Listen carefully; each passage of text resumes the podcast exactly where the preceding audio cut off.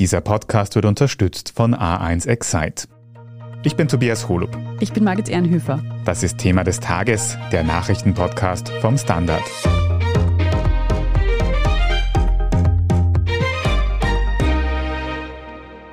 Österreich bleibt bei der Frühwarnstufe seines Energienotfallplans. Das ist heute Dienstag beim Krisengipfel zur Gasversorgung beschlossen worden. Trotzdem ist die Lage bei der Energieversorgung hierzulande angespannt. Die Gasspeicher sind halb leer und Alternativen zu russischem Erdgas sind rar. Werden wir so durch den nächsten Winter kommen? Wir erklären heute, was genau die Stufen des Energienotfallplans eigentlich bedeuten, wie sie sich konkret auf unsere Energieverträge auswirken und wie sich die Lage in den nächsten Monaten verändern könnte. Günter Strobel, du analysierst für den Standard laufend die Energieversorgung in Österreich. Auch hier im Podcast warst du in letzter Zeit schon öfter zu Gast. Nun hat die Regierung heute über die Gasversorgung in Österreich beraten. Am frühen Nachmittag gab es dazu auch eine Pressekonferenz und die hast du dir angesehen. Was ist denn da jetzt herausgekommen? Im Grunde das, was man in den vergangenen ein, zwei Tagen schon gedacht hat, dass rauskommen wird. Es bleibt im Grunde alles beim Alten, weil noch keine Situation da ist, wo man die Alarmstufe sozusagen ausrufen müsste. Alarmstufe würde heißen, dass die Energieeinspeicherung, die Gaseinspeicherung wirklich akut gefährdet ist in Österreich. Und das ist im Moment nicht der Fall. In der vergangenen Woche hat es nämlich so ausgesehen, weil plötzlich seit Dienstag deutlich geringere Mengen in die Speicher geflossen sind, dass da ein gröberes Problem vorliegen würde, weil, wie sich nachträglich herausgestellt hat, Italien bzw. Abnehmer in Italien höheren Gasbedarf hatten aufgrund der Trockenheit und weil Gaskraftwerke verstärkt in die Stromproduktion eingebunden werden mussten. Deshalb sind eben mehr Mengen an Gas von Österreich nach Italien gegangen. Seit Samstag hat sich das Ganze allerdings wieder gedreht und es wird jetzt wieder deutlich mehr Gas eingespeichert bei uns, sodass wir das Ziel, etwa 80 Prozent Füllstand bis zu Beginn der kommenden Heizsaison, wenn es so bleibt wie bisher, auch erreichen dürften. Das heißt aber fürs Erste ändert sich jetzt nichts, oder? Wie ist denn die aktuelle Stufe, in der wir sind? Das ist die sogenannte Frühwarnstufe. Sozusagen alle sind alert, schauen sich die Situation täglich an. Es gibt einen Krisenstab im Ministerium, der mit Experten auch von der E-Control täglich zusammensitzt und die Lage überblickt. Und das wird jetzt so weitergeführt, bis irgendwas Akutes auftaucht. Dann wird man sich neu zusammensetzen und überlegen, ob die nächste Stufe, die Alarmstufe ausgerufen werden muss oder nicht. Es hat aber trotzdem Entscheidungen gegeben. Und zwar bereitet Energieministerin Leonore Gewessler eine Verordnung vor, in der sie Industrieunternehmen und Kraftwerke ermutigen will, alle Vorkehrungen zu treffen, dass ihre Anlagen bivalent gefahren werden können. Das heißt nicht nur allein mit Gas, sondern auch mit Öl oder was noch besser wäre mit erneuerbaren Energien. Und die Mehrkosten, die den Unternehmen oder auch den Kraftwerken dabei entstehen, sollen dann vom Staat übernommen werden. Und an die Privathaushalte gerichtet hat G. Wessler erstmals deutlich einen Sparaufruf auch gerichtet und gemeint, man sollte jetzt schon beginnen, sich auf die kommende Heizsaison vorzubereiten, beispielsweise Thermen warten lassen oder Heizkörper entlüften, schauen, dass die Vorhänge nicht vor den Heizkörpern sind. All diese Maßnahmen würden im Endeffekt an die 10 bis 15 Prozent Gas in der Heizsaison einsparen und natürlich auch entsprechend an Kosten für den Gasverbrauch. Über die Energiekosten in Privathaushalten reden wir später noch. Aber was würde denn jetzt die nächste Stufe, diese Alarmstufe, die du gerade erwähnt hast, konkret bedeuten und wann könnte die denn eintreten? Die könnte zum Beispiel eintreten, wenn Mitte Juli, wo Wartungsarbeiten an der Nord Stream 1, das ist die Ostsee-Pipeline, die Gas aus Russland nach Deutschland bringt, aber gewisse Mengen auch nach Österreich, wenn diese Pipeline nach den Wartungsarbeiten nicht wieder mit Gas befüllt wird. Und da gibt es entsprechende Befürchtungen seitens vieler Experten in Deutschland, aber auch mittlerweile in Österreich, dass dem so sein wird. Dann äh, würde die Alarmstufe ausgelöst, was an und für sich mehr Informationspflichten von Seiten der Unternehmen bedeuten würde, aber auch, dass man sich nächste Schritte intensiver überlegt, was da getan werden kann im Sinne von Einsparmaßnahmen etc. Wäre aber noch nicht die letzte Stufe, die Notfallstufe, in der die Energieministerin dann entsprechend weitreichende Vollmachten hätte. Drei Stufen gibt es also insgesamt. Wir bleiben jetzt vorerst in der ersten, in der Frühwarnstufe. Günther, so ein System gibt es ja auch in Deutschland und dort ist man aber schon seit knapp zwei Wochen eben eine Stufe höher als wir, nämlich in dieser Alarmstufe. Muss man da jetzt also sagen, dass wir in Österreich die Lage nicht ernst genug nehmen im Vergleich zu Deutschland? In Deutschland ist die Situation doch ein bisschen eine andere als in Österreich, weil dort auch jetzt im Sommer sehr viel Strom in Gaskraftwerken erzeugt werden muss. Die haben einfach schlicht weniger Wasserkraftwerke wie wir in Österreich. Und es gibt der Regierung auch die Möglichkeit, dass sie sozusagen anweisen kann, dass die gestiegenen Gaskosten sofort und quasi eins zu eins an die Verbraucher überwälzt werden können. Das ist in Österreich nicht vorgesehen. Du sagst es auch schon, die Umstände in Deutschland und in Österreich sind doch ein bisschen unterschiedlich. Schauen wir uns also die Lage in Österreich noch ein bisschen genauer an. Wir wollen eben genug Gas einspeichern für den nächsten Winter. Wie sind denn die Gasspeicherstände aktuell? Der aktuelle Füllstand liegt jetzt bei etwa 46 Prozent. Angestrebt wird ja ein Füllstand von 80 Prozent bis zum Beginn der Heizsaison im Oktober. Wenn das mit der Befüllung so weitergeht in dieser Geschwindigkeit wie aktuell, könnten wir hinkommen. Das klingt jetzt erstmal gar nicht so schlecht. Was ist jetzt aber, wenn der Worst Case quasi wirklich eintritt und gar kein Gas aus Russland nach Europa bzw. weiter nach Österreich geliefert wird? Können wir das benötigte Gas auch aus anderen Quellen beziehen? Theoretisch schon, praktisch gestaltet sich das Ganze aber ziemlich kompliziert, weil natürlich nicht nur Österreich, sondern mehr oder weniger alle Länder in Europa nach alternativen Quellen für den Gasbezug Ausschau halten und zum Teil auch schon Verträge zur Lieferung abgeschlossen haben. Kommt hinzu, dass gerade jetzt, wo die Not am dringendsten ist und wir fast jeden Tag zur Befüllung der Speicher nutzen sollten, Streiks in Norwegen ausgebrochen sind. Jetzt einmal seit Mitternacht auf drei Öl- und Gasplattformen. Der Streik, da geht es auch um Lohnerhöhungen, soll morgen Mittwoch auf drei weitere Felder ausgedehnt werden. Und je nachdem, wie lang das dauert, kann man davon ausgehen, dass eben die Lieferungen aus Norwegen, an die auch Österreich jetzt große Hoffnungen setzt, beschränkt sein werden in nächster Zeit. Eine weitere alternative Quelle, über die länger geredet wird, ist Flüssiggas, sogenanntes LNG. Weiß man mittlerweile schon besser, ob wir damit auch unseren Bedarf abdecken können? Da müssten wir dazu sehen, dass wir die Leitungskapazitäten buchen könnten. Österreich ist bekanntlich ein Binnenland, liegt nicht am Meer, hat also keinen direkten Zugang zu LNG-Terminals, wie das beispielsweise Deutschland, Spanien, Frankreich oder auch Italien hat.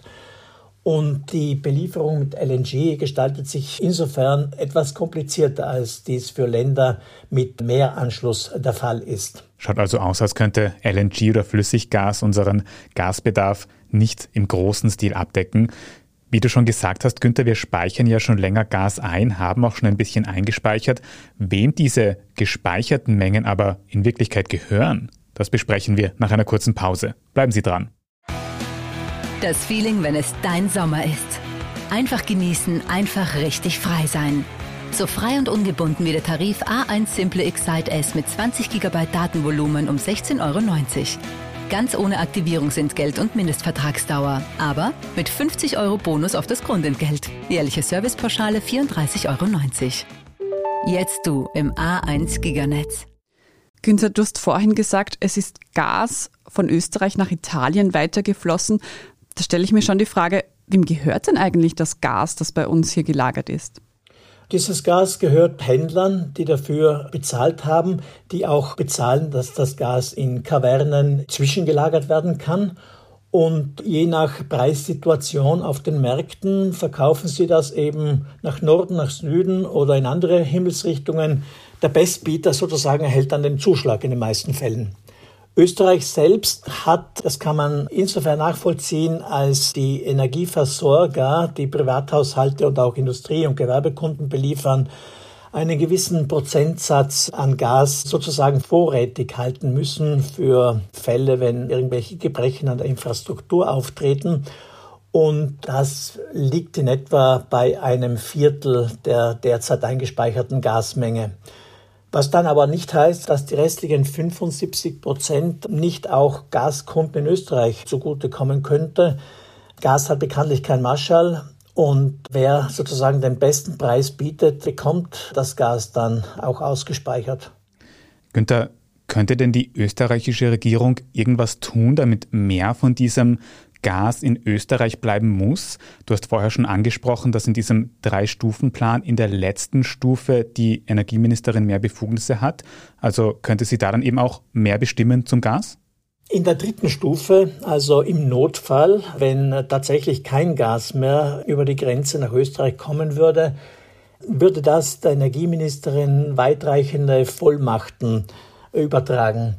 Sie könnte dann zum Beispiel verfügen, dass das Gas in den Speichern wirklich nur mehr in Österreich verbraucht werden darf und nicht mehr an Kunden, an Abnehmer ins Ausland transportiert werden darf.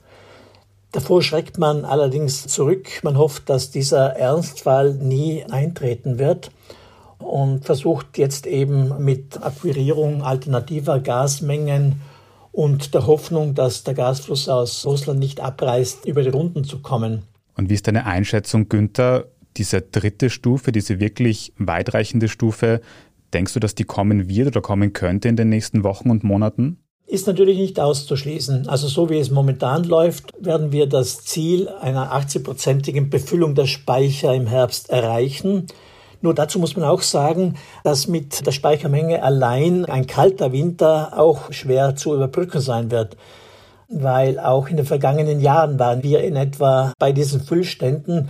Dazu kamen aber noch Transporte von Gasmengen aus Russland, aus Norwegen.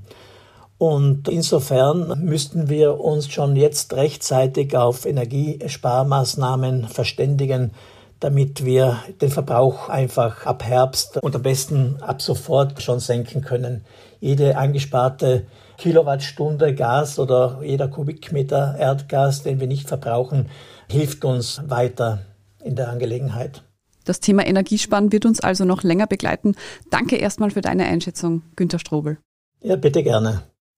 Josef Gepp, auch aus der Standard Wirtschaftsredaktion. Du hast dich in den letzten Wochen mit den Jahresabrechnungen der Energieversorger auseinandergesetzt, die gerade nach und nach in die meisten Haushalte in Österreich eintrudeln. Was habt ihr denn da gemacht und erfahren? Ja, also wir haben unter anderem Standardleserinnen und Leser gefragt, wie so ihre Erfahrungen ausschauen. Und eine Energierechnung gliedert sich ja in zwei Bereiche. Da gibt es eben die Teilbeträge, die zahlen wir vorher quasi. Und es gibt die Nachzahlung, falls der Konsum größer war als das, was von den Teilbeträgen abgedeckt worden ist. Ja. Und man muss sagen, mit beiden haben die Menschen gerade Probleme. Also einerseits kriegen sie höhere Teilbeträge, sagen wir mal ein Gaskunde zahlt statt Hausnummer 80 Euro plötzlich 170 Euro pro Monat und andererseits kriegen die Leute auch hohe Nachzahlungen, auch durch die gestiegenen Energiepreise und da kommen dann unter Umständen schon Rechnungen in der Höhe von Extremfälle 3000 Euro daher. Im Schnitt sind es oft so, sagen wir mal, 200, 300 Euro. Und ist die Bevölkerung hier gleich stark von diesen Preiserhöhungen betroffen oder gibt es da Unterschiede? Im Großen und Ganzen sind alle gleich betroffen. Alle spüren die höheren Energiepreise. Es hängt natürlich stark davon ab, welche Art der Energie man bezieht. Also Gaskunden sind besonders stark betroffen. Fernwärmekunden, sagen wir mal in Wien, wo viel Gas in die Mischung reinfließt für die Fernwärme, sind auch stark betroffen. Wer eine Pelletsheizung hat oder eine PV-Anlage am Dach, ist natürlich viel, viel weniger betroffen. Und dann gibt's auch die Art der Verträge, die unterschiedlich ist. Manche Leute zahlen noch immer die gleichen Teilbeträge, die kriegen dann erst später mehr, das wird erst später erhöht. Andere Leute haben sogenannte Floater-Verträge, die zahlen immer unterschiedlich viel, je nachdem, wie der Großhandelspreis gerade ist. Also wenn die Energieversorger selber hohe Preise fürs Gas bezahlen, zahlen die im Moment gleich hohe Preise an den Energieversorger. Und die kriegen das natürlich jetzt schon eher als die anderen. Die anderen sind teilweise noch in dem alten Modus drinnen und das kommt erst. Aber wir merken schon, dass es jetzt schon stark beginnt und spätestens im Herbst, Winter werden das dann wirklich unserer Ansicht nach alle spüren.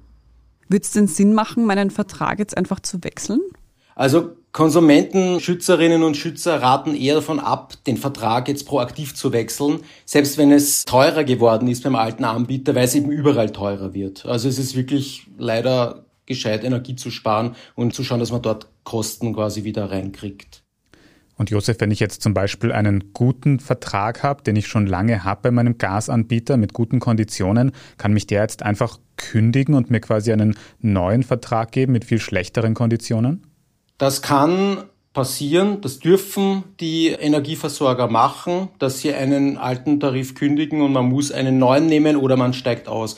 Man hat dann sozusagen eine gesetzliche Übergangsfrist von drei Monaten, also es geht nicht ganz schnell, aber das sorgt auch gerade für viel, viel Ärger, dass Energiekunden ein Schreiben kriegen, Ihr Tarif wird deaktiviert, bitte steigen Sie um, wenn nicht, sind wir gezwungen, das zu kündigen. Das haben wir schon mehrmals gesehen und derzeit sorgt gerade ein Fall in der Steiermark dafür viel Aufsehen. Es ist rechtlich gedeckt und die dürfen das machen. Das Einzige, was ist, die Kunden haben ein Recht auf Ratenzahlung, gesetzlich. Also die können sich das ausmachen, aber natürlich, es bleibt, dass sie mehr bezahlen müssen. Es wird halt dann über einen längeren Zeitraum gestreckt. Kann man denn aus aktueller Sicht einschätzen, was jetzt noch auf uns zukommt? Wie wird sich diese Preissituation weiterentwickeln in den nächsten Monaten im Herbst? Es ist leider davon auszugehen, dass es schlimmer wird. Ich glaube, man braucht nicht viel Fantasie, um sich vorzustellen, dass Russland den Druck erhöhen wird, wenn die Heizsaison beginnt, spätestens dann. Und in dem Moment, wo es sozusagen Druck gibt, sagen wir mal, eine Leitung abgedreht wird oder womöglich ein totaler Boykott kommt, dann werden die Preise weiter raufgehen. Also alle Experten rechnen damit, dass die hohen Preise zumindest bleiben oder weiter ansteigen. Und das werden die Leute nach unserer Ansicht nach ordentlich zu spüren bekommen. Es gibt eben dieses mittlerweile berühmte Antiteuerungspaket der Regierung. Teilweise kriegt man da in gewisser Weise Ausgleichszahlungen, Sozialleistungen, Familienbeihilfe und so weiter werden erhöht. Und das soll das halt ausgleichen. Aber die Zeit der billigen Energie ist jetzt mal eindeutig vorbei und der Ukraine-Krieg wird auch nicht so schnell enden. Also es ist davon auszugehen, dass es leider noch teurer wird. Wahrscheinlich also noch steigende Energiepreise, mit denen wir rechnen müssen. Fürs Erste kommen wir in Österreich eben auch nicht in die nächste Alarmstufe, was den Energienotfallplan angeht, aber Energiesparen ist da trotzdem schon mal empfohlen worden. Vielen Dank für diese Einschätzungen, auch dir, Josef Gepp. Gern. Wir sprechen jetzt gleich in den Meldungen noch über das Urteil im Fall der Steuerhinterziehung von Ex-Finanzminister Karl-Heinz Grasser. Wenn Sie Thema des Tages in der Zwischenzeit unterstützen möchten, dann können Sie das zum Beispiel tun, indem Sie ein Standard-Abo abschließen. Wenn Sie uns über Apple Podcasts hören, können Sie dort auch ganz einfach ein Premium-Abo abschließen. Danke für jede Unterstützung. Jetzt aber dranbleiben. Das Feeling, wenn es dein Sommer ist. Einfach genießen, einfach richtig frei sein. So frei und ungebunden wie der Tarif A1 Simple Excite S mit 20 GB Datenvolumen um 16,90 Euro. Ganz ohne Aktivierungsentgelt und Mindestvertragsdauer. Aber mit 50 Euro Bonus auf das Grundentgelt. Jährliche Servicepauschale 34,90 Euro. Jetzt du im A1 Giganetz. Und hier ist, was Sie heute sonst noch wissen müssen. Erstens. In der US-Stadt Chicago sind auf einer Parade zum dortigen Nationalfeiertag gestern Montag sechs Menschen erschossen worden. 30 weitere wurden verletzt. Der mutmaßliche Täter wurde wenig später bei einer Verkehrskontrolle gefasst. Es handelt sich um einen jungen Mann. Über seine Motive ist bis Redaktionsschluss dieses Podcasts noch nichts bekannt. Waffengewalt ist in den USA ein anhaltendes Problem. Im Jahr 2020 wurden dort nach Behördenangaben fast 20.000 Menschen erschossen. Erst vor kurzem wurde im US-Senat eine Verschärfung der Waffengesetze beschlossen. Beobachterinnen kritisieren diese aber als minimale Kompromisslösung. Zweitens, der österreichische Ex-Finanzminister Karl-Heinz Grasser wurde gestern Montag in einem langjährigen Finanzverfahren freigesprochen. Die Staatsanwaltschaft hatte ihm Steuerhinterziehung in Höhe von über zwei Millionen Euro vorgeworfen. Der zuständige Richter hat nun festgestellt, es habe kein Vorsatz zur Steuerhinterziehung bestanden und auch die komplexe liechtensteinische Firmenkonstruktion, über die Grassers Geld geflossen sein soll, sei laut dem Richter nicht illegal. Das Finanzamt dürfte gegen das Urteil Nichtigkeitsbeschwerde einlegen. Gegen Karl-Heinz Grasser läuft aktuell ja noch ein anderes Verfahren, nämlich jenes in der Causa Buwok. Dabei soll Grasser als österreichischer Finanzminister Provisionen mitgeschnitten haben. 2020 wurde er dafür, nicht rechtskräftig, zu acht Jahren Haft verurteilt. In diesem Verfahren läuft aktuell die Berufung und es gilt die Unschuldsvermutung.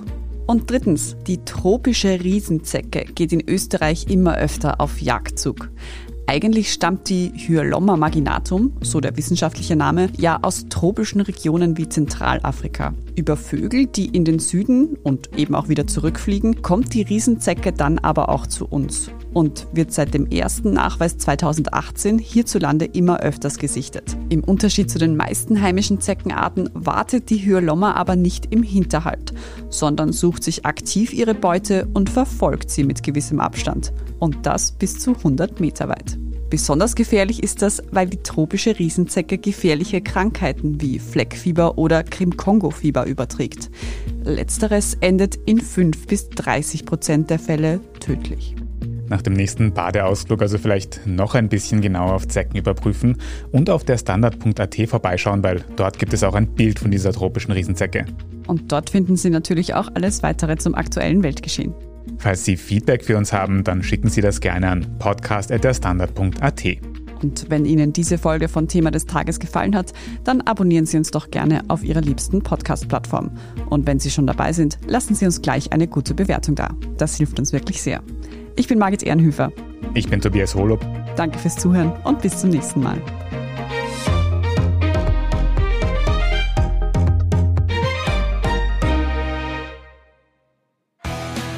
Das Feeling, wenn es dein Sommer ist. Einfach genießen, einfach richtig frei sein. So frei und ungebunden wie der Tarif A1 Simple Excite S mit 20 GB Datenvolumen um 16,90 Euro. Ganz ohne Aktivierungsentgelt und Mindestvertragsdauer. Aber mit 50 Euro Bonus auf das Grundentgelt. Jährliche Servicepauschale 34,90 Euro. Jetzt du im A1 Giganetz.